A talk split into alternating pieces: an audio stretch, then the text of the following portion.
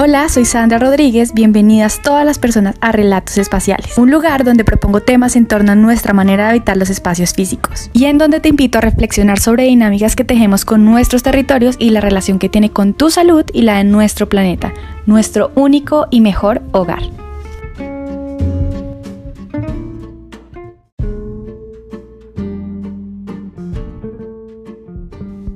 Buenas tardes a todas y a todos. Hace un tiempo no me pasaba por acá, pero es que no quiero solo publicar por publicar. Quiero usar este espacio cuando realmente tenga algo que decirles y compartir y que sienta que nos puede aportar a todas las personas en este proceso de reconocer y generar un vínculo más saludable con nuestros territorios. El episodio de hoy está inspirado por la cantidad de imágenes que vemos todo el tiempo en redes sociales y por la velocidad que asumimos en nuestras vidas. Es evidente que estamos en una cultura que le rinde culto a la imagen visual y eso digamos que no está bien o mal, es solo que por momentos puede llegar a ser realmente excesivo y generarnos diversas sensaciones que nos pueden empezar a hacer daño. Si no empezamos a ser más conscientes de ese efecto, sobre todo. Y pues en ese sentido me parece súper necesario hablarlo y para eso voy a abarcar dos fenómenos que se empiezan a notar mucho y empiezan a ser muy evidentes y el efecto que esto tiene en relación a los espacios. Bueno, entonces partiendo de esa idea de exceso de imágenes y una aparente incapacidad que tenemos todos y todas para manejarlas, por la velocidad en la que se generan contenidos de diversos tipos, por la velocidad misma que hemos adquirido en la forma en que vivimos el día a día, y por la influencia, digamos, de un ritmo que hemos ido asumiendo en cómo se supone debemos accionar cotidianamente para lograr algo o ser alguien en nuestra sociedad. Porque igual no debemos perder de vista que somos un colectivo que está atravesado por muchas variables eh, y que, digamos, esas variables en principio son variables de poder, si se quiere, que hacen que nos sintamos la mayoría de las personas consciente o inconscientemente casi que obligados, obligadas a llevar un estilo de vida donde la aceleración de la velocidad es lo que marca esa calidad de vida. Y todo esto siento que como atraviesa tantas variables, el espacio que habitamos y los territorios construidos donde esa realidad de vida sucede, o sea, donde en realidad es donde sucede la vida en sí, no están claramente exentos de las consecuencias de este modo de vida, porque pues es una de esas variables, ¿verdad? Así que la primera idea que he venido abordando, si lo han venido notando mientras escuchan, es la dimensión del tiempo. En el título del episodio lo llamé Miedo al tiempo. Y es que quiero hacer alusión a varias cosas acá con esto. En principio quiero empezar haciendo alusión al hecho de la aceleración en la que manejamos esa velocidad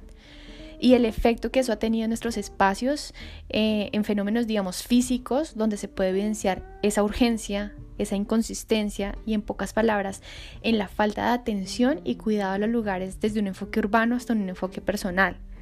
Porque pues claramente está vinculado al hecho del poco cuidado que tenemos por la vida en general. En estas últimas semanas se ha repetido mucho en asesorías, en diseños o en preguntas en general que he tenido el tema del orden en sus casas y si me siguen en Instagram vieron un par de publicaciones esta semana relacionadas al tema porque me asombra mucho la preocupación colectiva que se tiene respecto al desorden y sobre todo al hecho de querer, al deseo de mantener un espacio ordenado. Y bueno, esto, mejor dicho, uff, es todo un tema y de hecho, o sea, el tema es tan profundo que hay personas que se dedican a organizar las casas de otras personas, a gente que ejerce esa profesión. Así que, para que se den una idea, o sea, con eso ya les estoy diciendo todo. Pero bueno, lo que voy es que no me parece nada casual o arbitrario. Y como todo es parte de un sistema, este tipo de comportamientos están ligados a esas dinámicas sociales que les comenté al inicio. Velocidad, inconsistencia, falta de atención. Y el miedo al tiempo me refiero a dos aristas. Por un lado, el miedo a no poder parar, a descansar, a tener espacio para contemplar incluso nuestro propio hogar y mantener un estado que deseamos como lo es el orden de una manera sostenida, sin llegar a tener que ser eh, un orden excesivo, claro. Y por otro lado, el miedo a parar que sería ese estado en el que algunas personas logramos tener espacios de contemplación o espacios de descanso, pero como estamos sumergidas en esa dinámica de la acción continua, nos genera culpa, nos genera miedo, nos genera ansiedad sentir que no somos y no cumplimos el rol de productividad que se supone debemos cumplir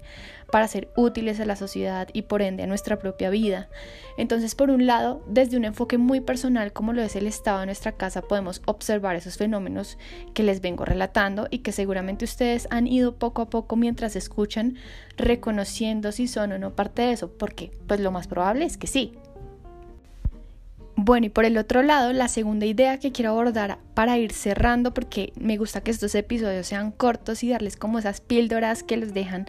pensando y que les ayudan a, observar los espacios de una manera, una, una perspectiva, digamos, distinta o nueva.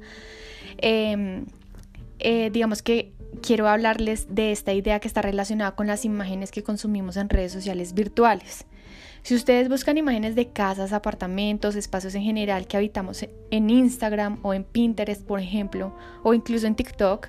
pueden observar que la mayoría de esos lugares se ven perfectamente bien hechos. Una imagen impecable, supremamente estática, porque digamos que la mayoría pues principalmente son fotos, pero pues ya la digamos que esta versión del video ha venido ganando terreno en estos espacios, así que pues podemos ver el video que es una imagen que ya está en movimiento, pero aún así cuando incluso eh, están siendo grabadas en un video, siguen siendo estéticamente limpias y perfectas. Es como si nadie viviera ahí, como si todos esos espacios que nos muestran estuvieran hechos solo para la foto y no para la gente.